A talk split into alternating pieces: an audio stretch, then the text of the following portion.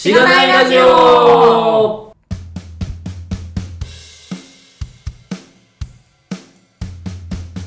はい、えー、おはようございます。おはようございます。おはようございます。えー、ということで、えっと、今回もかな？多分前回もゲスト会な気がするんですけど、はい方的に、今回も、えっと、ゲストの方が来てくれています。はい。えっと、港川愛さんです。イェイんにちは、港川愛です。ーよろしくお願いしよろしくおます。願いします。まあ、えっと、紹介は後々するということで、まあ、先にテンプレート行きましょう。はいお願いします。えーこのポッドキャストは SIR の SE から Web 系エンジニアに転職したんだが楽しくて仕方がないラジオ、略してしがないラジオです。題名の通り、SIR から Web 系に転職したパーソナリティのズッキーと、ガミが、近況を話したり、毎回様々なテーマで議論したりする番組です。しがないラジオではフィードバックをツイーで募集しています。ハッシュタグ、シャープしがないラジオ、ひらがなでしがない、カタカナでラジオでツイートしてください。しがないラジオウェブページがあります。https コロンスラッシュスラッシュしがない .org にアクセスしてみてください。ページ内のフィフォームからもフィードバックをすることができます。感想、話してほしい話題、改善してほしいことなどつぶやいてもらえると、今後のポッドキャストをより良いものにしていけるので、ぜひたくさんのフィードバックをお待ちしています。お待ちしております。はい、お待ちしてます。はい。はい。っということで、ていうのが、はい。一連のやつです。はーい。はい。すごい直接聞けて嬉しいです。ありがとうございま。ますす。ラジオも、なんか、何個か聞いていただいたんですか？そうですね。あのー、白道さんの会を、白道さんが友達なので、はい。はこう白道さん経由でしがないラジオを知って、そこから、こう、毎回いろんなタイプのゲストの方が出てるのが面白いなと思って聞いております。ありがとうございま。ますす。つながりますね、輪が。つながりますね。ありがたい。ということで、はい。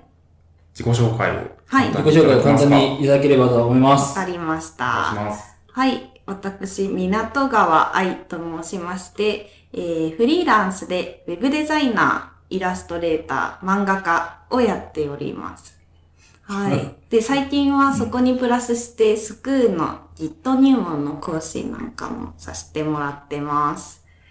で、こう、肩書きが多いってよく言われるんですけれども。これはなんか自然についてきたっていうよりかは、もともと普通のしがないウェブデザイナーだったんで、どうやればみんなに見てもらえるんだろうって思って、うんもう自分から名乗ってったみたいな、割おと泥臭い感じでやってます。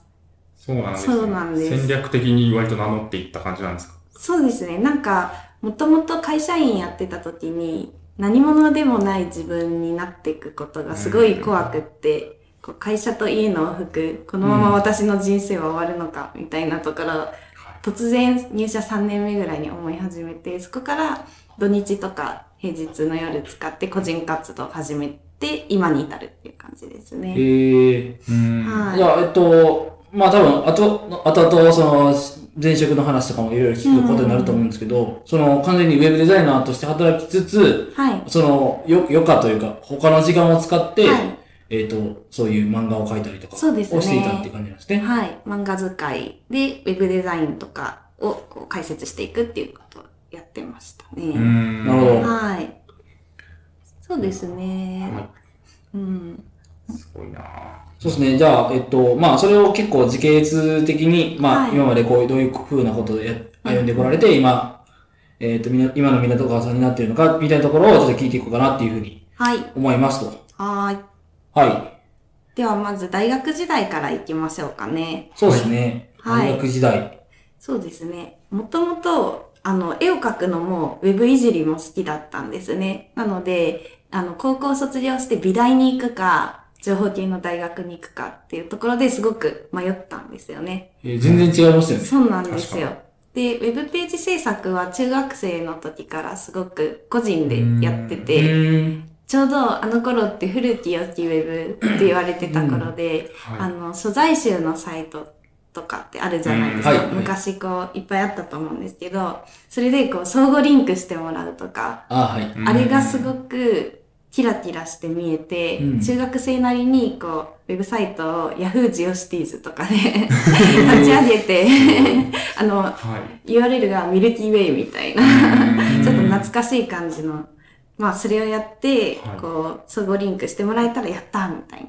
うん、うん。素材リはいク受け付けますみたいな。はいはい、ありました。そう、すごいね、あの時楽しくって、うん。で、そこからまあずっとウェブで仕事にしたら面白そうだなって思いつつ、かつなんか趣味で絵を描いてたので、その美大っていう選択肢もあったっていう。うん。で、ギリギリまで迷って、結局、情報系の大学に入ったんですよね。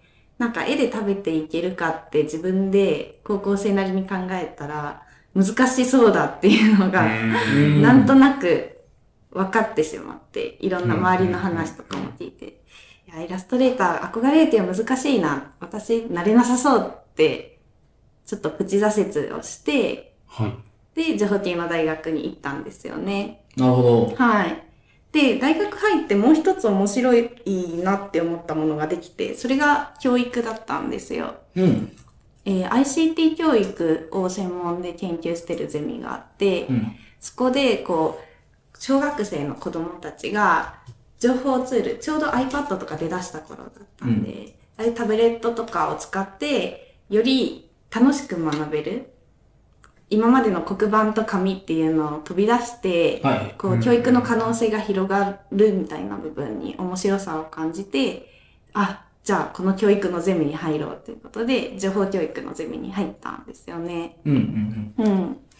で、その時に高校教員の免許も取ったんですよ。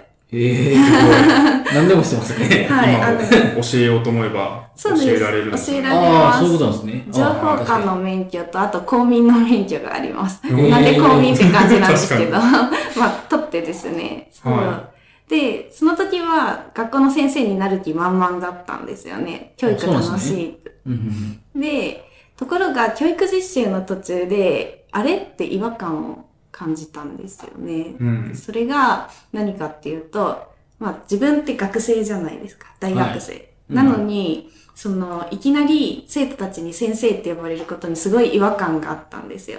何の社会人経験もしてない普通の学生がいきなり大学出て先生って呼ばれるってなんかおかしくないですか？うん。ああ、先生っていうその言葉の意味的に考えるとって意味ですね。はい。うん。なんか、その、私の中では、もちろんその学生からいきなり先生になって立派に教えている方もいらっしゃるから、うん。その人たちを否定してるわけじゃないんだけど、うん。私個人としては全然未熟者って自分で感じたから、うんまあ先生なんて名乗ったら罰が当たるんじゃないかぐらい、うんそれぐらい違和感があって、まあ、教育実習楽しかったんですけど、もやもやしちゃったんですよね、同時に。はいはで、まあ自分はまだただの学生で社会を知らなさすぎるから、まずは企業とに出て働く、企業で働くっていう経験をしないと、もし先生になるとしても説得力ないなってい。思ったんで、就職活動を突然始めたっていう。結構ギリギリだったんですか？そうですね。まあ、って言っても大学3年の冬とかからだから、まあちょっと遅めのスタートだったけどっていう感じですね。で、そうですね。その時に、じゃあどんな企業に行きたいかって考えた時に、さっきの中学生の時の楽しさを思い出して、ウェブ楽しかったよね、そういえば。じゃあ、ウェブの企業回ってみようっていうので、う、うんん。うん行ったんですよね。なるほど。はい。そうなんです。えー、すごいな結構でも、う んすごいなんか教育に興味があるっていうところから、うんウェブ系の会社を目指すっていうところが 結構大きなチェンジかなと思って、ねこれなんか別にこう教育系の会社に入るとかっていうのもまあ可能性としてはあったわけじゃないですか。ああ、そうですね。そ確かにれはあんまり。考えなかったんですか？そうですね。なんかベネッセとかもちょっと考えてたことはあったんですけど、うん。なんかベネッセに入ってもその教材を作るところに配属してもらえるかどうかがちょっといまいちなんかパッとわからなかったんですよね、その時に。まあちゃんといろいろ調べればあったのかもしれないですけど、なんかそれよりはやっぱり自分で手を動かしてウェブを作るっていうことが楽しいなって思ったんで、一旦そっちに進んでみたいなっていうのがあったんんですよね。うんえーえっと、ウェブ系の企業を中心に回ってたっていうことなんですね。そうですね。はい。えっと、その職種的なのって結構ウェブ系の中でもまあどういう職種みたいなのがいろいろあると思うんですけどうんうんうんうん、まあその情報系だったから、はいの大学だったっていうところもあって、やっぱ情報系の、え、なん情報系の知識、技術を活かせるような感じの職種であ応募してたのか、なんうですね総合職みたいな。ーあー、その時はウェブデザイナーになりたいって思ってたんで、ウェブデザイナー職で探してました。ああ、なるほど。うんで、はいデザイナーでもその単にデザインするだけじゃなくて、戦略の部分から関われるみたいなところうんなデザイナーの職を探してて、で、たまたま愛知県ですごく相性のいい会社さんがあったんで、そこに入ったっていう感じですね。う。うんん。その、えっ、と、ウェブデザインみたいなことって、その、大学当時とかは結構いろいろされてた、その個人でされてたりとかしたんですか？あ、そうですね。あのーそうですね。仕事としては大学生の間はやってなかったんですけど、うん個人でそのゼミのページ作ったりとか、あと友達のバンドのページ作ったりとか、あ。そんな時に割と重宝されるじゃないですか。ウェブページ作れるんだってなると。はい。で、こう、まあ、勉強だと思ってやって、こう、作ってあげると、やっぱ喜んでくれますよね、すごい。うんで、Google Analytics とかもちゃんと入れて、か解析できるようにしてあげたりえとか。そう、割となんか、うん、そんなことをやってて、作って渡して喜んでもらえるっていうのがうん、楽しかったんですよね、その時。うー。うんん。なるほど。なんかその、ウェブデザインで、僕らの同元同僚で、うんうんうん。えーウェブデザイナーになりたいって言って、ウェブデザイナーっていうかデザイナーになりたいって転職しようとしてて、うんうん。まあ、でもそのキャリアがなかったから、うん難しいみたいなことにこうあー。悩んでるやつもいて、うんうん。その辺やっぱりそういう、えーっと、大学時代とかうんうんうん。趣味とかで結構いろいろもう、もの、外に出してるものがいっぱいあったら、うんうん。うんまあ結構、そういうのでいけるもんなんだなっていうふうに。そうですね。なんか URL を送ると見てくれるじゃないですか、採用の方はいが。はいはいで、やっぱり今から作りますよりも作ったものがありますの方が、こう伝わりがいいですよね。そうですね。うん。ポートフォリオサイトみたいなのをもう用意して、それをこう、渡してとか。そうですね。その時はポートフォリオサイトはなかったんですけど、うんその活動でこういう、大学の活動でこういうゼミページ作りましたっていうはい URL を送ったりっていう感じですかね。ははい。あ。はい。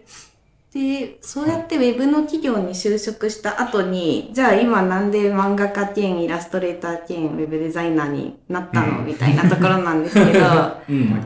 い。やっぱりなんか教育とか絵とかウェブとかもともと好きだったものって全部バラバラに見えても、だんだんこう一つに統合されていくというか。多分皆さんもそうだと思うんですよ。なんか、プログラミングも好きだし、例えば、もっと別のもの、例えば食べ物が好き、なんか、グルメのお店巡りが好きみたいな。私の知人でもいるんですけど、会社立ち上げた人で、プログラミングも好きで、ご飯を食べるのも好きで、とか、それを組み合わせて、なんかグルメの人たちが集まるアプリ、あの、グルメ情報アプリみたいなのを今作っていらっしゃる方がいて、はい。そういうやっぱり自分がもともと好きなものっていうのを掛け合わせると、その情熱ってやっぱり高いものになるし、その唯一無二のものが作り、作れるのかなっていう。感じはあるんですよね。なんで、私ってもともと自分のことを意志が弱いと思ってて、そうは見えない。びっくりするんですけど、はい意。志弱くて、結構その時その時で好きなことをやってるみたいな。感じだったんですよ、もともと。うん。で、だって親から見たら、もうフラフラしてんなって感じじゃないですか。なんかこの前は絵が好きって言ってたのに、次は教育面白いって言って、最後にウェブ系に転職するんかいみたいな。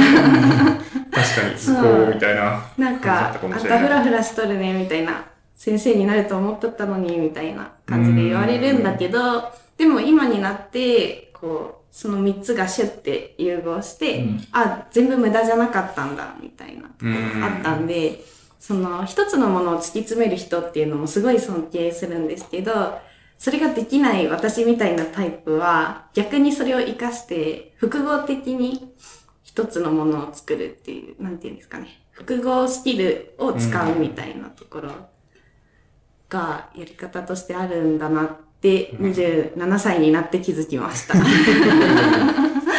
ですよね。うんその話も結構ラジオでもした気がしますよね。一回、白道さんとしたっけあれ。あ、そうなんですね。そうですかね。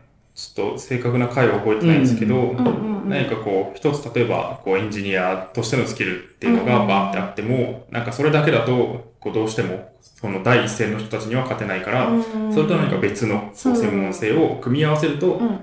片方が100分の1のスキルで、もう片方が100分の1のスキルだった時に、合わせると1万分の1になりますね、みたいな。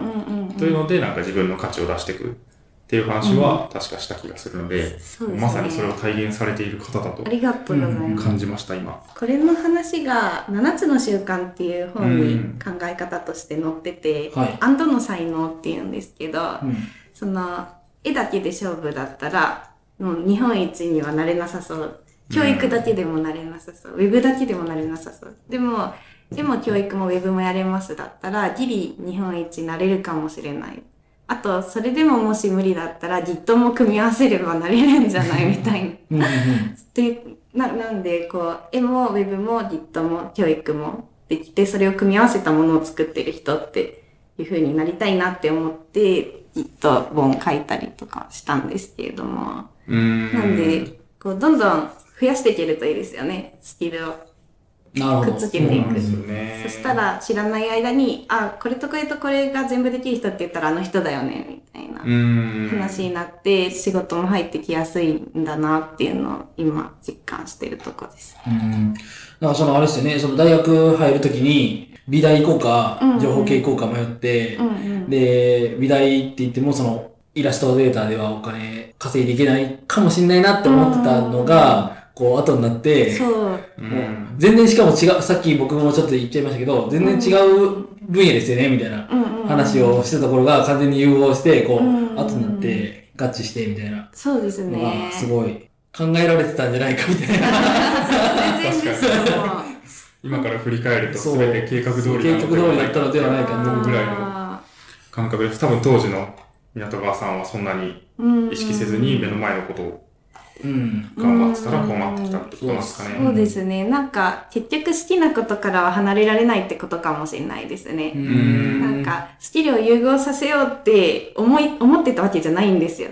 単に面白いなって思うことをやってたっていう感じで、気づけばこうなってたっていう感じなので、なんかこう自分の心に正直にいればいいんだっていうのを今気づいたみたいな。結構、まあ、会社勤めしてた時は、本当夜とか結構遅くて、家帰ってもあんまりプライベートな時間なかったんですけど、逆に、だからこそ頑張れたのはあるかもしれないですね。この短い時間を使って、いかに自分を発信してやろうかみたいなうーん。ところはあったかもしれない。確かに。うん制限がある方が、ちょっと、頑張るか、その中でどう頑張るかっていうのも工夫が生まれるかもしれないですね。うん、そういうことで、こう学生時代の自分にメッセージを送るならみたいな感じで、リスナーの方に学生さんがいらっしゃるかどうかわかんないですけど、うんもしこうねね、聞いてられたら、まあ、エンジニアになりたいとかデザイナーになりたいみたいな方もいらっしゃるかもしれないんで、うん、自分にメッセージを送るなら3つあるなと思ってて、はい。一つは、まあ、どんなルートを辿ったとしても、なるようになるよ。うんうん。まあ、私は美大を諦めた時に、もう私は絵の仕事はできないんだって挫折したんだけど、なんか結果的にやれてるから、なんか好きな方に動いていけばいいのかなっていうのと、あとまあ、二つ目が、まあ自動的に融合していくから安心して、してね、みたいなところですよね。おーなるほ うん。ど。うんで、三つ目が、まあこれは後悔なんですけど、インターンシップに行っとくべきだったなと。ゼミの活動とか教育実習で割とバタバタしてて、はいインターンシップ行けなかったんですよ、企業。うん。でも、なんか東京の会社って本当に積極的にインターンやってるし、学生にも、なんていうんだろう、積極的に技術を教えようとして、いい会社さんが多いから、あ、もっと言っとけばよかったな。学生の時って、なんか会社って怖いものみたいなのありませんでした？ちょっと。ありましたね。入りにくいみたいな。うん、仕事の邪魔をしちゃいけないんじゃないかみたいなそう。感覚がすごいあった気がしますね。うんうんうん。でも実際社会人になってみると、学生が来てくれるとめっちゃ嬉しいじゃないですか。んあそうですねよしよしよしって。何でも教えてあげようみたいな感じになるから、あ、そこのギャップって結構あったんだなっていう。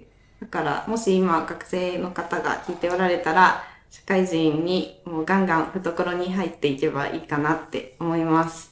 うん。もはい。う、まあ、学生いるかわかんないですけわど。かんないけど。そうですね。まあでも、なんか、新卒1、2年目ぐらいでも、まあ同じようなことは言えると思うんですよね。うんそうですね。その確かに中でなんか。趣味、仕事にしなかったなんか趣味とかうんうんうんやりたいこととかがあって、それ一回諦めたと思ってたけど、それをなんか、細々と頑張ってるとまた何かに繋がっていくっていうそうでケースすね。もああるる気がする。あと、若葉ちゃん本って結構大学生の方が読んでくれてたりするんですよね。ええなんか大学のゼミに Git 取り入れてみましたとか、リプライもらったりとか。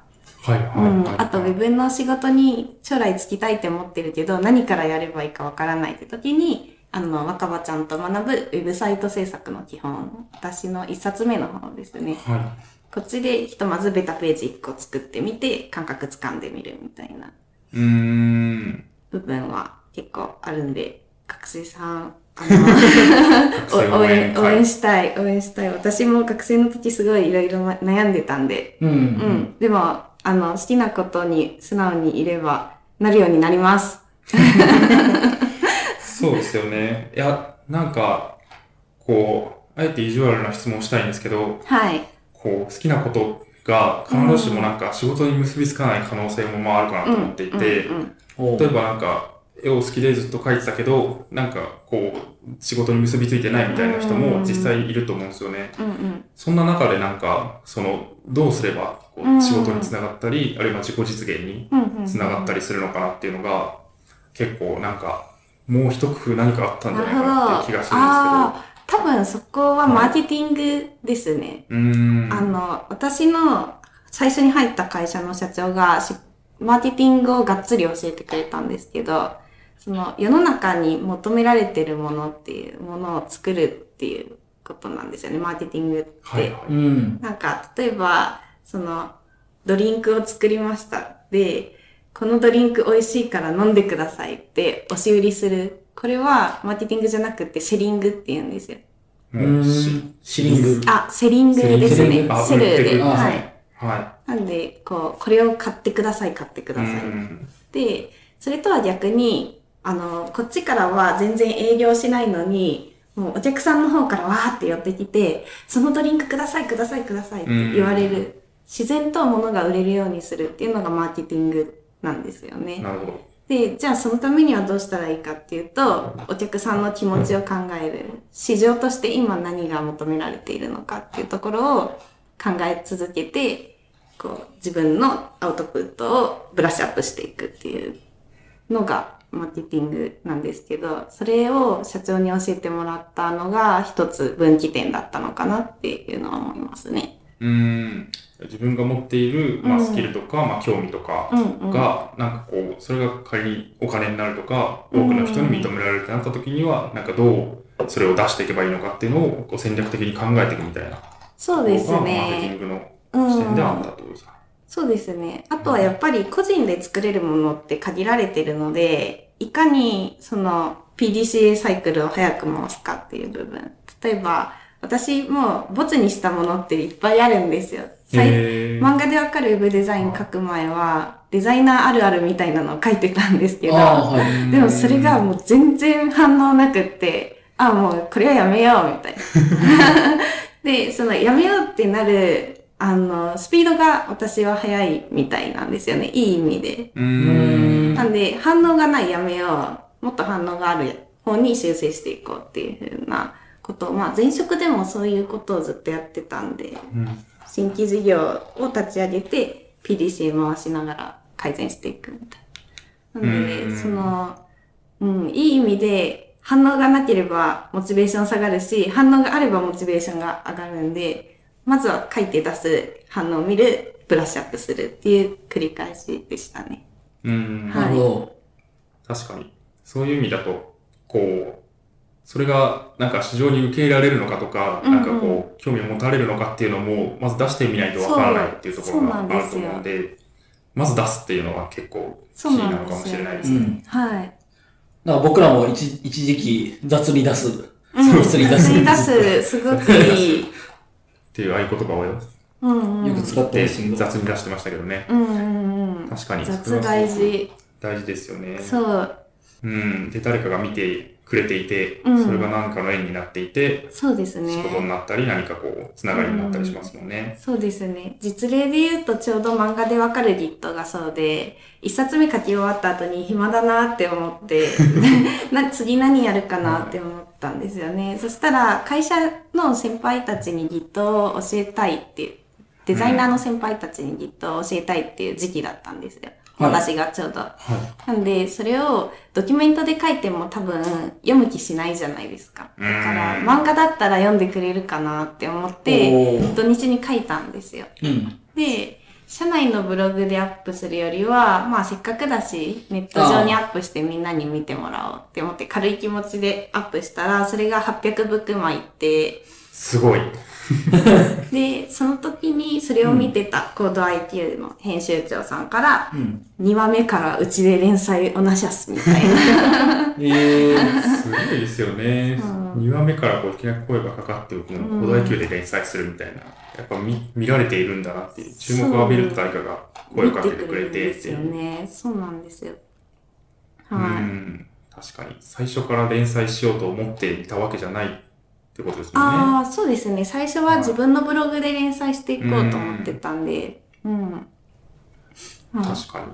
いやー、大事ですね、やっぱり。雑に出していくこと。雑に出していく。そう。いやでも雑のレベルがこれ、わかんないですけど。はい。雑じゃねえだろ、みたいな。雑じゃないですか。結構雑なんですよ。あの、書籍版と見比べると、書籍版ちゃんと、あの、綺麗にしてるんですよ、絵を。えーぜひね、皆さん、あの、ウェブ版と書籍版見比べてほしい。はい、今ここに、本があるんです使いけど、方入門があるのですが、特に21ページとかは、はすごい。わかりやすいと思います。すごい絵を綺麗にしたんですよ。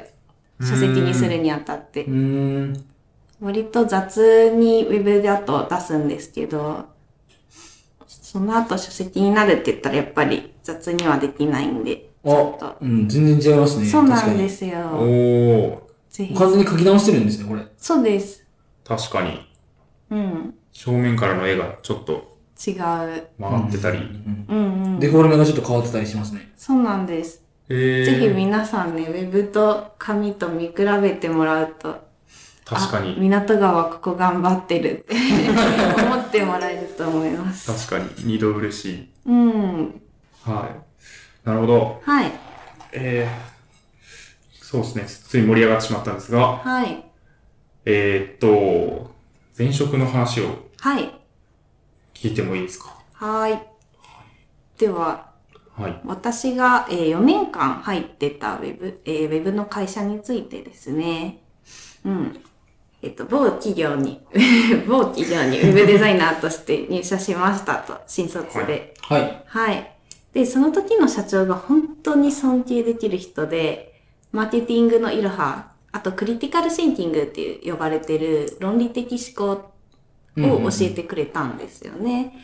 で、まあそれが本当に今も血肉になってて、すべてのベースになってるんですね、私の。で、この時の社長がすごい教育熱心で、グローピスってご存知です？ビジネススクールはい聞いたことはあります。はい。あそこに入社当初から通わせてもらえて、うーん。ただ最年少だったんですよ。なんか、大体グロービス行く人たちって管理職の人たちが多くて、えー、そうなんです。そう、なんか大企業の、えっ、と、管理職なんで40代とかうーん。50代とかが多くて、その中に一人22歳の小娘がおるぞみたいな、えー、そんな図で、はうん。なんです、こう、最初は、え、なに、なんやねん、あいあの子は、みたいな目で見られてたんですけど、でもすごいグロービスのな内容すごい面白くって、い。例えばこう、マーケティングの例を実、実際の企業の実例をもとに、こう、みんなでディスカッションして、本来ならこういうふうにこの企業は動くべきだったよねとか、そういうところを話し合って深めていくみたいな感じなんですけど、それを、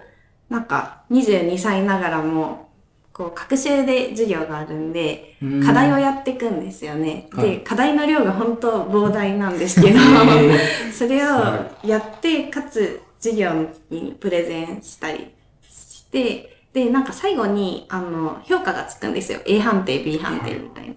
あれで、その、いつも、あの、一番上の、なんかクラス40人ぐらいいるんですけど、その中で2人か3人しかつかないっていう最高ランクをもらって、すごいで、なんか、こう、その時に、マーケティング面白いって思ったし、その、年齢とか性別とか関係ないんだってすごい思っうて、ん。そこを、その、平等に評価されることがすごい嬉しかったんですよね。っていうので、なんか、なんて言うんだろう。その時に、その40代、50代の人と喋る時も緊張しなくなった？うん。うん。うん、なんか変にへりくだるとかなくなったし、対等に喋っていいんだ、みたいな。っていう自信がついたんで、それはかなり大きかったですね。うん。いやー、いいですね。うん。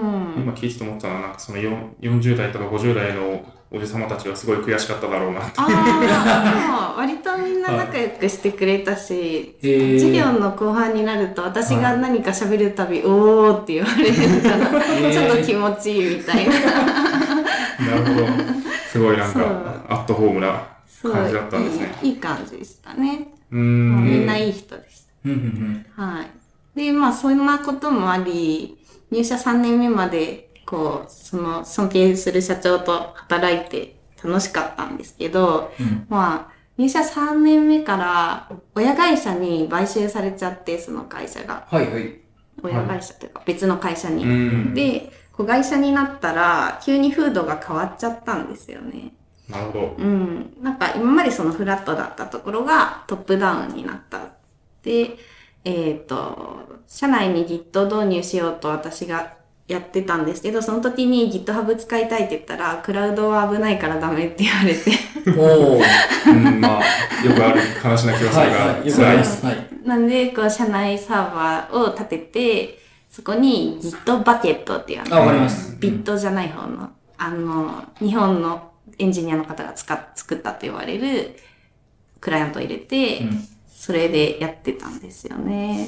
で、まあ、そういう状況ではあったんですけど、まあ、その Git を教えるにしても、エンジニアの方とかって、例えばデザイナーに Git を教えるときに、毎回も聞きに来られると時間的コストじゃないですか。はで、その度にこう、エンジニアの人が手を止めるってすごいもったいないなって思ったんですよ。なんで、そのコストをどれどれだけ減らせるかっていうところをちょっとやってみたくて、漫画でわかる Git を。書き始めたんですようんね。で、Git 初心者にこれ一冊渡しとけば大丈夫っていう本があればいいなっていう、そんな本がある世界にしたいって思って書き始めたのがこれですね。若葉ちゃんと学ぶ Git 使い方にも。うん。なんか結構 Git とかみんな使うものなのに、うんそういうジャストその、これだけ渡しとけば OK みたいな本はうんうんうん当時はなかったんですかね。そうなんですよね。はい。うん。意外となくって、そもそも Git 本って、わ多分世に出てる Git 本で、デザイナーが書いた Git 本って私の本だけなんですよ。うん。ああ、なるほど。うん。んなん確かか Git イコールエンジニアのものみたいなところはあって、もしかしたらデザイナーで Git 本書きたいって人も中にはいたのかもしれないけど、やっぱりデザイナーが Git 本書いたのええって言われる こととか想像して、まあ恐れ多くてためらってる人も多いのかなっていう。確かに。エンジニアからのまさかりが飛んでくるのではないかみたいな。私も最初怖かったんですけど、はまあでも、度胸だけはあったんで、まず帰っちゃえみたいな。いや、まさにそう、さっきと一緒ですね。雑に出していくっていうのがまず大事っていう。うん。で、ウェブ連載から始めたのも結構いいと思ってて、うんウェブで出すと、その、すぐ反応返ってくるじゃないですか。はいなんで、変なところがあったら、エンジニアの人がマスカリを投げてくれるっていう、逆に投げられるっていうよりかは、投げてくれてありがとうみたいな感じで、それがブラッシュアップになるから、うん。だし、なんか、まあ、エンジニアの人も、その、怖い人ばっかりじゃなくって、ちゃんと、その、著者を思って言ってくれてる人の方が多いんですよね。なんか、まさかり投げてくる人って本当に一部、ごく一部、1000人いたら1人とかぐらい、感覚としては。うん、変なまさかりといいまさかりがあるんで。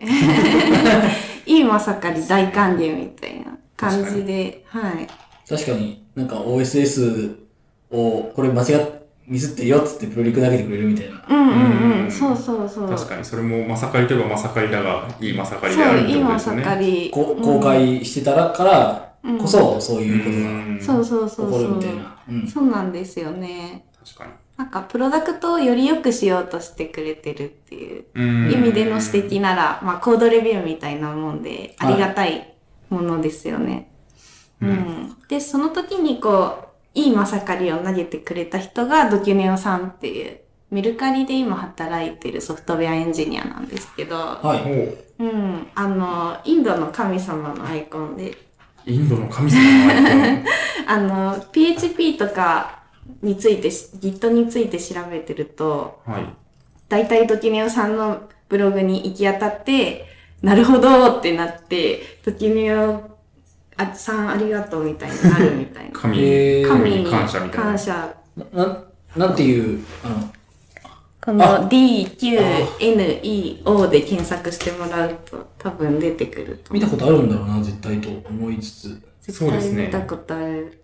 企業日記を見たことがあると思います。ああ、おそらくそうなんですよ。ドキュネオ企業日記は、実は私がヘッダーのデザインをして、コーディングもしたおんですけど。ーそうなんですね。はい。うそうんなんです。この方が Git をちょうど2012年ぐらいにすごい解説記事とかスライドをいっぱい作ってくださってて、はい。それを私がその数年後に見ながら勉強するみたいな感じで、勝手にお世話になってたんですよ。で、ん。あ、この人の Git の説明めっちゃわかりやすいなって思って、で、まあ、お互い Twitter 上とかでフォローはし合ってたんで、認知はしてたんですけど、はい。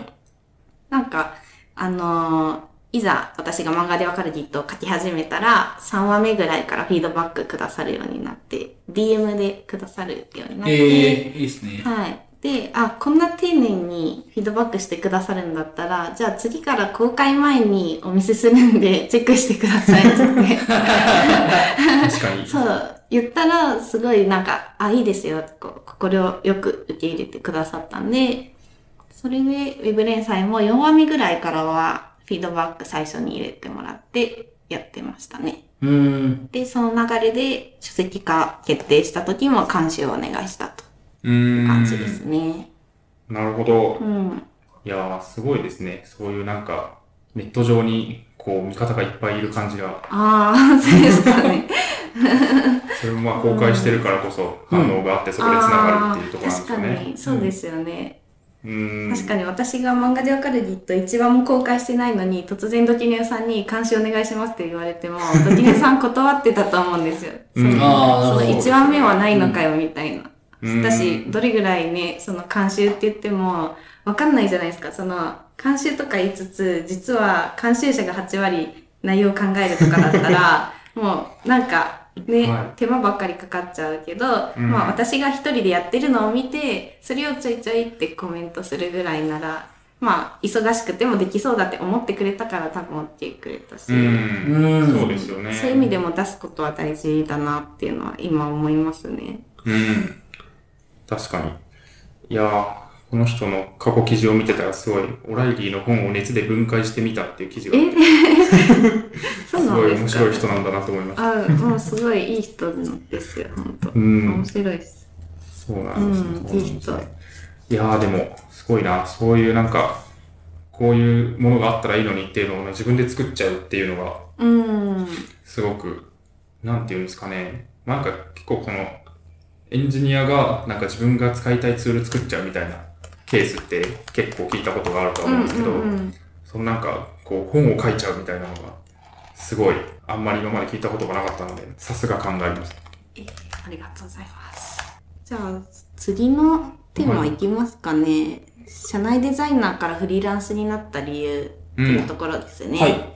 で、まあ、漫画でわかるギット書いてた時もずっと会社員として働きながらだったんですけれども、そこからじゃあ、なんでフリーランスになろうと思ったかっていうところですよね。はい。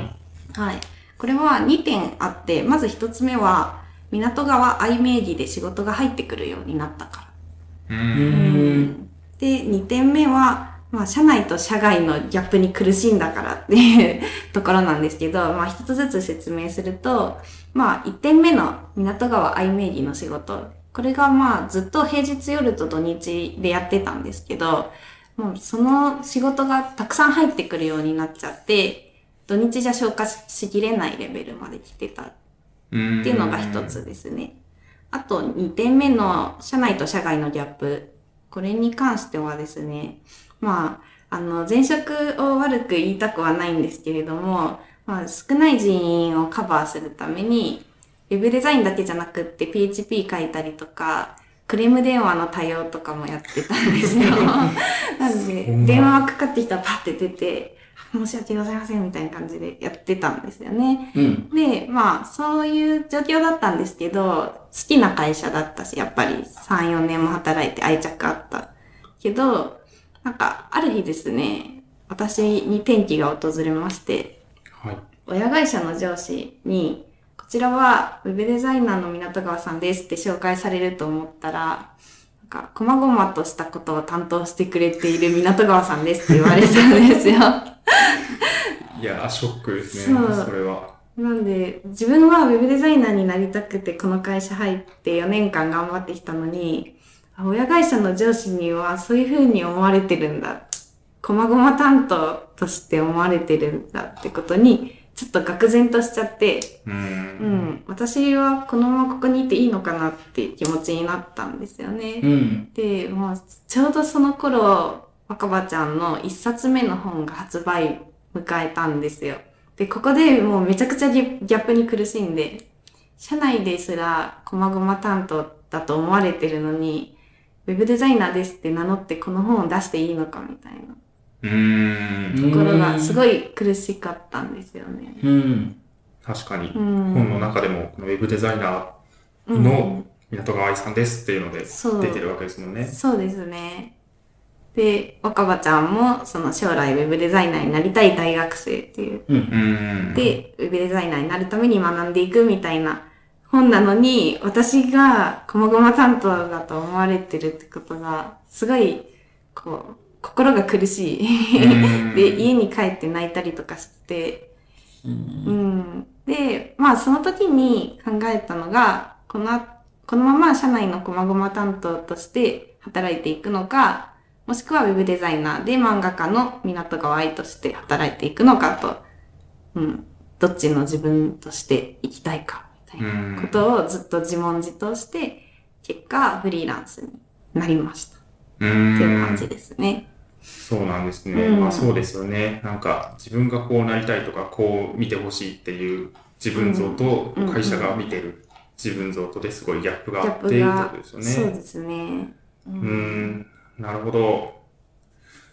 なんか、親会社の上司に切れたりしなかったんです切れ切れてはないです。切れてはない。たただ、ただ涙をこらえただけです、私は。なるほど。あまり切れる勇気もなかったんです。まあはいそうですよね。親会社の上司怖そうだな。それだけで。あでもなんか、そん。な、め怖い人ではなかったんですけど、うー。うんん、なんか、あ、そうなんだ、ほろりみたいな。だって自分がね、エンジニアだと思って働いてたのに、細々担当とか言われたら、泣きますよね。そうですね。確かに、ひっそり辞めるかもしれないですうね。ん、泣いちゃう。そう。まあ、うんなんでね、そう。やっぱり、働いてる身としては、ね、やってることをちゃんと評価してもらいたいし、何をやってるかさぐらいはちょっと把握しといてほしいみたいなとかあるじゃうないですか。ん。うん。なんで、まあ、そうですね。み、皆さん、はいあの、自分が見てもらえてないなって思ったら、うん。やっぱり自分の能力を見てもらえるところに行くっていうのが社会としても健全だと思うんで、うん悩んでる人は、うん、なんか我慢しなくていいよっていう。我慢しなくてもいいと思う。あとはなんか先輩に相談するとかすごいいいかも。尊敬してるエンジニアとかデザイナーに私は相談しました。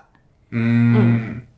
そうなんですね。その時は、なんか、どういうアドバイスだったんですか？それは社外のあ、そうで人っす。てことですかね。そうです。社外の方で尊敬してるウェブデザイナーの人が東京にいて、東京に来た時に、今こんなんで悩んでるんすよって言ったら、一言、やめなって言われて、えー、この人が言うならそうなんだって 思って、うん。やっぱり一人だとやっぱ不安とかあるけど、尊敬してる人の話聞けばかなり確かに。後押ししてもらえるんで。うん。押される感がありますよね。確かに。そうへえそうっすね。こう、こう、フリーランス、まあ、もちろんその、港川愛さん個人としての名義で仕事が入ってきたっていうのもあると思うんですけど、なんか、もっと、こう、なんですかね、そういう仕事も並行してできるような会社に所属するっていう気も、まあ、なくはなかった気もするんですけど、そこでなんか、こうフリーランスになるっていう選択をしたのは、ああ、そうですなんてなんねで。すか？理由としては、なんか自分が作ったものに自分の名前を付けたいっていうだけだったんですよ。なんか、港川愛作みたいなのが、すごい昔から憧れがあって、だから、うん、本当に単純にそれだけなんですよね。なんか、自分が死ぬ時に、あ、私はこれを作りました、すやーって なれるようになりたいみたいな、いいですね。うん、ところがあったからかな。まあもちろん会社に所属しててもそれってできると思うし、うん。もちろん会社に働きながら、すごいこう、名が売れてる人っていっぱいいらっしゃるじゃないですか。うん。そういうのもすごいかっこいいし、ただ私としては、私のスタイルとしては、その、個人でまずはやってみようみたいなところですね。なんで、うん。今後例えばその、自分がやりたいことができる会社さんが見つかったらそこに入る可能性もあるし、はたまた高校教員になるかもしれないし、うん、そこはまだ、なんか、ずっとフリーランスでやっていくんだっていう決意っていうよりかは、うん。今やりたいことに適してるのはこの形態かなぐらいなんで、うーん。まあそうですよね。うんまあ、こう、個人名義で仕事が入ってきてる以上は、フリーランスとして仕事するっていうのもできるし、まあそれが全然実績になると思うので、うんうんそれを実績にして次の何かそうですねがあるんだったら全然そっちに行くってもいけますもんね。そうですね。うん。確かに。えー、こうフリーランスという言葉を聞くたびになんか、フリーランスになる勇気は僕にはないって、すごくこう、すごいなって思うんですけど、その辺はなんか、こう、怖さとかもあったんですか？うん、そうですね。やっぱり、フリーランスになって、なんて言うんだろう、働かないと入ってこない。まあ、当たり前ですけど、その会社だとこう、病気になっても、こう、保証してもらえるというか、まあ、その間給料出たりとかすると思うんですけど、フリーランスだと本当に、作らないとその分は入ってこないから、いかに自分をセルフマネジメントするかみたいなところは、結構、うん、なってみて、やっぱり難しいなっていうのはありますね。あそうですよね。うん毎朝会社に行って、こう、会社の仕事をして帰るっていうのは習慣としてすごい作りやすいですけど、そう。私、例えば会社だと新規事業を立ち上げました。なかなか売り上げが出ません。でも、給与は出るじゃないですか。ーはいはい。確かにそれってでかいんですよ、かうなり。んフリーランスだと売り上げ出なかったらそのまま赤字になって何も入ってこないんで、働いたら働いた分だけもらえるっていうのは、本当にありがたいことだったんだなっていうのはあります確かにね。。うー。うんん。そうですよね。幸せなことですよね。そう、幸せなこと営業しないと何も、何もないからみたいな、とかそういうのもありますよね、やっぱり。そうですね。ただ今のとこ営業っていうのをしたことがないんですよ。へー基本的に向こうから声が入っかかってくる感じなので。それもマーケティングみたいな。あー、になってたらいいんですけどね。確かに。まあそのた自めに然と、頑張りたいなという。そうですよね、うん自然と需要が集まってくるのがマーケティングですもんね。うん。確かに。まさにその通りだ。はその、僕は、えっと、この若葉ちゃんと学ぶウェブサイト制作の基本っていう本を読ませていただいたんですけれどもい。、はい。まあ、これ、ガミさんもはい。そうですね。拝読をさせ読んだってていただいて。書いてますよね。はい。うんうんうん。あの、この中でも、ま、同じくマーケティングの話をされてたと思うんですうん、うん、うん。うん。あの、ウェブサイトを作るには、まず、な、えっ、と、どういう、どういうものが求められてるかをまず考えろ、みたいなうん、うん。ことを書いてたと思うんですけど、まあ、それも、結局、その時に、その、Git の前にですね、うんうんうんその、ちょうどマーケティングのことを勉強されてた時に、そういうふうに思ったみたいな。ああ、そうですね。なはい。その時に自分がつまずいたことを。ちゃんとフレームワークにして、初心者の人に伝えてあげようみたいな。うんうんつまずく人が一人でも減ればいいなっていう。うん。やっぱりその、ウェブデザイナーなりたいって思ってた時、学生の時って、その、いかにおしゃれなデザインを作るかっていうことしか考えてなかったんですよ。うん。はで、会社に入ると、それって、バーって崩されて、そうじゃなくって、まずはお客さんを見ろ、みたいなところ。あとはそのデザインも、その100%にいきなりするんじゃなくって、まずはウェブなんだから20%でも出せ。で、その後反応を見ながらブラッシュアップしていけ、みたいなところを教えてもらって、はぁ、みたいな。うんそこでかなりギャップ、なんていうの、いい意味でギャップを感じて、うん、それが、例えば初心者の頃ってわからないじゃないですか。い。はい。ではい。その怒られて学べとか私あんま言いたくなくって、みんな怒られたくないじゃないですか。怒られたくないですね。で、なんか、こう怒られずに、う、でもうまくやるみたいな。やっぱり怖いし怒られたりとかするの。怒る方も怒る、怒りたくて怒ってるわけじゃないから。じゃあそれを事前に防げるような楽しく学べる本っていうのがそこにあって、理想として。それでこの企画から運用までトータルで書いてるんですよね。一冊目では。うんなるほどうん。確かに。そこがすごくなんか特徴的というか、うん。大体こういうウェブサイトを作りますっていう入門書になると、まあ HTML と CSS と、まあ簡単な JavaScript。の解説があって、以上みたいな感じになりがちだと思うんですけど、そうなんです。じゃあそこからそのままなんか実際実務で使えるウェブサイト作れんの前みたいな感じになると、どうしてもこうギャップがあって、そ、のギャップを実際体験したからこそそれが本に乗っかってるっていうのが、すごくこういいですよね。あ、ありがとうございます。違いがあるというか。うん。うん、そうなんですよ。初心者向けの本で、かつ企画の話とか、アナリティクス、PDCA の話も入ってる本ってなくって、あんまり。うんその、コーディングもやれるし、アナリティクスも導入できるっていう本を作りたかったので、うん。頑張って書いてよかったの。ちなみに1年半かかってます、1冊目は。えー、そんなにかかってるんですね。うん。それは、こう、どこに一番時間がかかるちょっとずつこう、書き進めていったっていうところそうですね。ちょっとずつ、まあ、もっと本気でやれよみたいな感じだったかもしれないですけど、編集さんからすると。まあ、会社帰って夜とか土日に帰ってう、ん。ちょっとずつっていう感じでしたね。なるほどうんまあそうですよね。それを専任で仕事されてたわけじゃないですもんね。そうですね書かれてた時は。あとは実際にその1年半の間に、やっぱり会社の中でもいろんな失敗をするじゃないですか。はい。それで学んだことを随時入れてったんですよ、この本の中うに。それが結構内容が濃いって言われるゆえんゆえんかなと。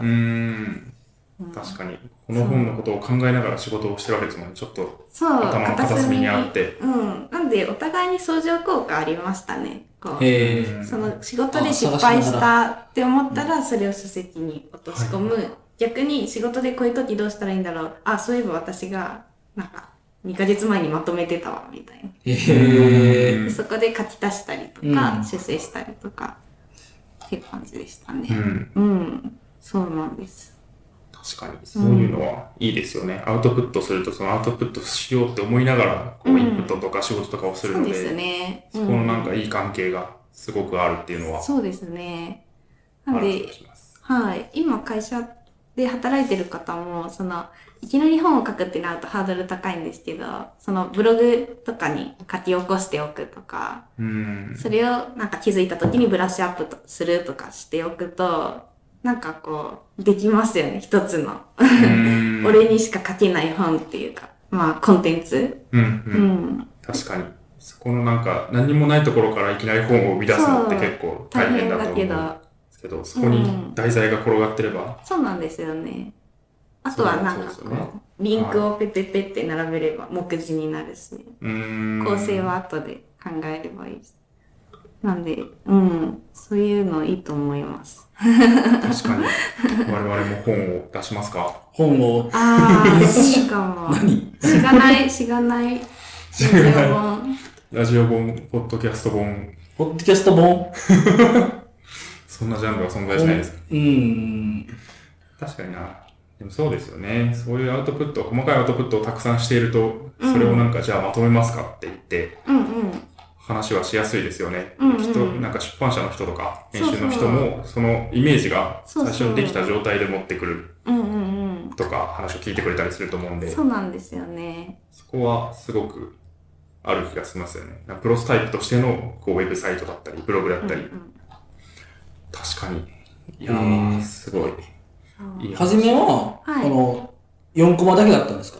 そうです。最初は4コマだけでした。で、結構その、今、本を読むと、もう、うん。あの、がっつり。がっつり本、あの、コーディングもあるし。はい、そうですよね。えー、そうですね。なんか、ウェブだと、うーん、なんて言うんだろう。まあ、あんま時間なかったんで、その時か、あうんの、会社帰って、うん。ちょっとしか時間ないから、もう、なんか漫画だけでも書こうみたいな。あとは解説はなんか、後で書けばいいや、みたいな感じで書いてたんですよね。うー。うんんそう、あの、この一冊目のウェブサイト制作の基本で、はい。めちゃくちゃ気に入ってる4コマがあって、おあの CSS のところなんですけど、パディングとマージンの違い。あー。はい。あのねえっと、お肉をつまおむところ肉だ。をつままれる。そうです。お肉がつままれて。いいですよね、全体的に。うんああ、そ、の、あの、HTML くん、じゃあちゃんと、はい、うん。そうなんですよ。CSS。CSS ちゃんと。このパディングとマージンって、こう、はい。どっちがどっちだっけみたいによくなるじゃないですか。うーん。まあ、初めだと、そうですね。うんうんでも、そのパディングは、こう、あれですよね。はい私のパディングつままないでよって若葉ちゃんが怒ってるんですけど、肉をつままれてね。はいこ。れはまあ、要素を太らせるって考えれば、うーん。わかりいいよねっていう。で、じゃあ逆にマージンは何なのっていうと、これ以上私によるなっていう、うん。バリア的な、その距離を取るみたいなそう感じ。ですよね。他の要素との間の。うんそう思うと割と理解しやすいかなっていう。ううーん。確かに。うん。いや、そうなんですよね。なんか漫画で伝えるからこそすごいわかりやすくなる部分って、うんうんうん。この本を読んですごいあるなと。そうなんですよ。わかりやすい。ううんん。わかりやすいとは何かみたいな話も私すごい好きで。あの、わかりやすい表現っていう名前の本があるんですけど、はい。その本の中で、わかるってどういう状態かっていう話があるんですよ。うん。で、わかるってどういう状態だと思います？わかるわか。ったっていう状態。まあ、ななんていうか、まあ一発で説明ができるとか。うんうんうんうんうんうんうん。それも一つですね。わかるとは何か。わかるとは何か。いや、でもよくある説明で言うと、わかるというのは分けるから来ていて、何かと何かをこう区別できるあと、か分かるの。ではないかみたいな。おお。へ話ですか？あ、それいいっすね。あ、でも、それと、お二人が言ったこと、本当、はい合ってます。あの、すごいなと今聞いてて思ったんですけど。ございます、先生。合ってるというかもう、なんか、すいません、上から目線で。あの。本に書いていることと一致してるというか。う。えっ、と、本のタイトルはですね、わかりやすい表現の技術っていう名前で。意図を正しく伝えるための16のルールですそれね。ですこれですね。そうなんですよ。これが、あの、前職の上司に教えてもらったんですけど、この話の中では、わかるっていうのは、その人の脳の中にはタンスがあって、うん。そのタンスにそれぞれ的確な場所に分類して、あの、収納できること。それがわかるだっていうふうにおっしゃってたんですよ。で、そのわかる、じゃあどうやれば相手に分からせられるのかって思った時に、私が思ったのは脳内のイメージをよっからしょってそのまま移植できれば早いじゃんって思ったんですよね。あ。うんそ。の分かってる状態っていうのを掘ってこう、クローンするというか、うん。これって、はいはいはい Git の概念これってやれると楽じゃないですか。確かに。うん。で、その時に、その、文章だけっていうのも一つあるんですけれども、脳内イメージって私、映像で考えるんですよ、いつも。これがこうなってああだよね、みたいな。例えばリモ、リモートリポジトリと、このローカルリポジトリがあって、プッシュプルを行うっていう時に、こう、脳内に図が思い浮かぶと思うんですよね。うん、確かここに。にあってみたいな。うん GitHub のリポジトリは目には見えないけど、まあなんかここら辺にあって、そこにデータをプッシュするんだよ、みたいな。で、そのイメージ図をそのままダイレクトに伝えられる方法が漫画だと思ったんですよねう。ん。なんで、あの、私にアニメを作る能力があれば、アニメでわかる Git でもいいって思ってて。うん。確かに。そう映像なんですもんね、脳内にあるのは。まあ、アニメが一番わかりやすいなとか思うんですけど、まあ、ひとまず漫画っていうのが書けるので、それでやってみよう。漫画がいいのは図解も入れれるし、かつ時系列も表せるじゃないですかう。んなんで、脳内イメージを伝えやすいなっていうので、漫画っていう方法を取っているっていう感じですね。うん。うん。確かに。そう。ただなんか、媒体は全然いろんなものに挑戦したくって、例えば今だとスクーさんで Git の授業動画でやってるんですけど、その紙、ウェブ、動画、いろんなね、はい媒体で試していければいいなって思ってるんで、うん。うん。まあ、どれがわかりやすいかって人によっても違うと思うんですよね。そうですね。なんかこう動画で先生がハンズオンでやってくれて、それ見ながらやる方がいいっていう人もいますし、本でゆっくり自分のペースで学べた方がいいって人もいるし、確かに。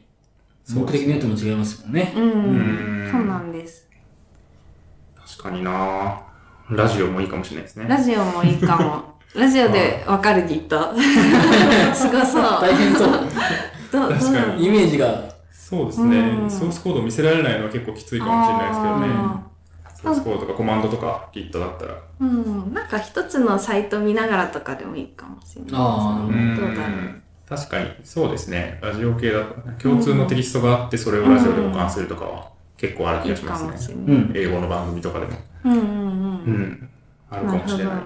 なんかラジオも一つの媒体ですよね。すごい今日出してもらって本当にありがたいなって思ってるんですああ、いけど。えいえ。初ですか？ラジオ。初ラジオ。お初ラジオが、初しゃべり、初しゃべり？うん初ラジオしゃべりが知らないラジオになってしまいましたね。そうですね。やったもう記念すべきっていう感じで。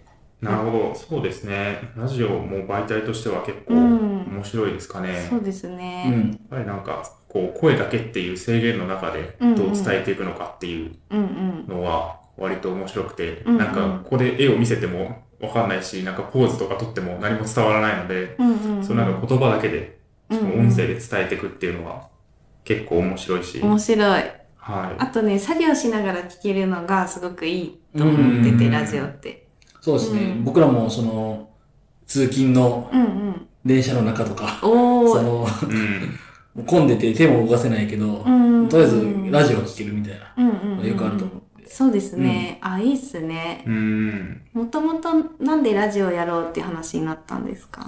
まあ、あの僕ら、リビルド FM っていう、うんうん。あのポッドキャ有名なポッドキャストあると思うんですけど、まあ、それが結構好きで、うんまあ、その他にもいろいろポッドキャストを聞いててう、んうんうんそうですね、そ、それが、まあ、それをきっかけで、特に僕ら、ただそういう、その、すごい人たちがやってるその、技術系のポッドキャストじゃなくて、僕らはその SIR っていう、うん。まあちょっと、まあその、そこでこうくすぶって、もっとこういろいろ書いたり、楽しくエンジニアをしたいみたいなうん。感じの僕らが転職して楽しいよっていうのをこうアウトプットしたいみたいな、っん。ていうのがあって、まあ始めたんですけど、なるほど、なるほど。ううんん。確かに、そういう意味では最初の、なんか、そういう思いを伝えたいっていうのも、うんアウトプットが別にブログでもよかったかもしれないし、はい突然なんか YouTuber になってもよかったかもしれないですけど、そういう YouTuber。ポッドキャストにしたっていうのも、まあなんか、そうですねう。ん単純にこう、好きで、それをなんか聞いてるイメージがすごくあったんで、うんうんうん。やり始めたっていうのはあるかもしれないですね。そうですね。すごい、いいっすね。行動力がすごいっすよね。いやいやいやいやいやいやだって港川さんに言われると何とも言えないですけど。なんか話だけで終わっちゃうことってすごい多いと思うんですよ。うん例えばリビルド FM に憧れてるエンジニアってたくさんいて、でもその中でじゃあ何人が実際やりましょうって言って、こんなにゲストもたくさん呼んで大規模にやってるかっていうと、もうんうすごいですよね。多分1000の中の1ぐらいだと思うんで。うん。素晴らしいなとはい。続けていきたいなっていうふうには思ってますけれども。褒められている。褒められていい。いや褒いやめられないといけないから。褒められていい。そうですね。褒める会にしよう。確かに、褒める会いい。うん。そうですね。いや、でも本当になんか、アウトプットをするっていうだけで、こう、他の人と差別化ができるよみたいな話は結構よくあると思うので、うんまあ、その一環かなっていう気もしますね。そうですねなんか勉強会に登壇するとかもそうですし、うん。ポッドキャストやるとかもそうなので。なるなる。うんそう。私も前回 LT ラバーズっていう LT のイベントで初めてあ、そうですね。ズッキーさんお会いしたんですけど、ああ、しがないラジオの人だってなりましたもん。ちょっとしたこう芸能人みたいええな。あの、そう、は話しかけていただいてびっくりしました。僕はもう、あ、港川さんだと思って、こう、いやいやいや。港川さんだなと思いながら見てたんで、話しかけられてる。そ うそう。いなやるほど。うん。なんで、すごい効果あると思うし、いいなって思いますようんね。ブランディングにもなるし。うんそうですね、うんそういう意味では、ブログだと、こうなんか書いてる人に対してそんなに、なんだろう、すごくこう、この人知ってるっていう感覚を読者の人は持ちづらい。毎回読んでも別ですけど、うんうんうんうん。けどなんか、ポッドキャストだと、なんかとなんていうんですかね、人となりがわかる。そうですね、声をずっと聞いてるっていうのうんが結構ないじゃないですか。そうそうそうそう。そういう意味でなんか、こう、すごく親近感は湧く。湧き、分かれやすい湧かもしれないですねそこはいいかもしれないです。ガミさんの友人、僕があんまり、あの、会ったこともなくて、ガミさんの友人が、僕の声を聞いてて、なんかもう、なんか友達みたいみたいなああ、そう。友達だと思ってそうるんで そう感じに言ってくれたりとかして、おうんーなんか、あるある。そうだよな、みたいな。そうそうそう。だって私も、その、さっき収録始まった時、まあ、始まったばっかで言わなかったんですけど、ああ、はいしがないラジオだ、みたいな。現場だ、みたいな。感動ありましたから、あの声だ、みたいなのあるんで。うんう。ん、いい、いいっすね、ほんと、こういうのは。そうですそうなんですね。ね。なんかその感覚を我々は味わえないですからね。なんうか、んしがないラジオだってね、我々がしがないラジオだから。ああれじゃないですか、リビルドとか出たらいいんじゃない？ですか。出たいら、もうそんな無理ですよ。え、絶対いけると思う。なんか、こう多い。いうの俺たちやってるんですけど、みたいな。いや、まあ、そうですね。その、いつか、うん いつか。うん、絶対喜んでもらえるよ。なんか、その、リビルド FM 側の人としても影響を受けて始めてくれたって絶対嬉しいと思うから、うんあの、近いうち実現するんじゃないかな。なんかそんな気がします。うん、じゃあちょっと言ってきますか。言っちゃ、言っちゃいます。夢は、夢はリビルド出演ですって。うん、もうね、言い言い続けると叶うんですよ、そういうのって。確かに。だって、うんリビルド FM って絶対、あの、エゴサーチしてると思うんですよ。うんしてますね。で、その時に、例えばなんか2日に1回リビルド FM に出るのが夢ですってつぶやいてる人がいたら絶対見るじゃないですか。確かに。で、しかも、ね夢ですってつぶやいてるだけじゃなくって、いいのがうんアウトプットしてるじゃないですか、もう、お二人とも。あそうでもうすね。しがないラジオっていうものがあって、しかも割と高頻度で更新してるっていう事実があるんで、うん。いや、絶対いけると思います、私は。お交互期待ですね。ー期待ですね。近いうちにリビルドに出ると思います。出てください、ぜひ。いや、もう本当はい。今、今はまあ恐れ多いっすよね。本当にそんなことを言うのは。いやー、いけます、いけます。あの、私、もう恐れ多いって言えば、もう去年一番恐縮したのが、は PHP カンファレンスっていうイベント。うんはいはいはいで、サイン会出てくださいって言われて、あ、えー嬉しい、出ますって言って出たんですよ。はい。で、行ってみたら、その、他のサイン会の著者、同じ場所でサイン会やる著者が、徳丸先生と T 和田先生だったんい。ですよ。なるほど。で、その中に、そのウェブデザイナー、ひよっこ、まあ言ったらひよっこですよね。入社4年目の普通のウェブデザイナーがうん。出ちゃって、果たしていいのかみたいな。すごいこう、恐縮の極みだったんですけど、まあ、皆さん優しいですよね。応募者の方でも。ああ、なるほなんど。かね、そんな目の敵にされるとか絶対なくって、うん。はい。あ、すごいね、これ一人で描いたんだね、みたいな。絵も描けるんだねう、んみたいな。すごい優しい、みたいな。だから、なんかはいね、恐縮とかしなくても、若者ってだけで、すごいこう、可愛がってもらえるから、あもうガンガンいっちゃっていいんだなっていうのは思ったので、確かに。うん。そうですよね。そんななんか、こう、こっちは恐れ多いと思って、すごい怖いと思ってる人も、別になんか普通の、あ、人なんだな。そうそう、人なんだだな、みたいな。あ感覚はありる。ますよね。うんすごいなんか、有名な人とかに会っても、なんかね、普通みたいな。そう、T 和田さんとかもサイボーグなんじゃないかみたいな、ありますからね、感取って覚としこれるんじゃなて。いかって。確かに。取ってかれるかもしれないし、もうなんか強すぎ、強すぎてそうですよね。確かになんか自分自分の行動もテスト書いてるんじゃないかみたいなな。すごい。感じしますけども、うん普通に優しい人なんですからね、多くの人と。そうなんですよね。う。うんあと、技術書書いてる人みんな優しいです。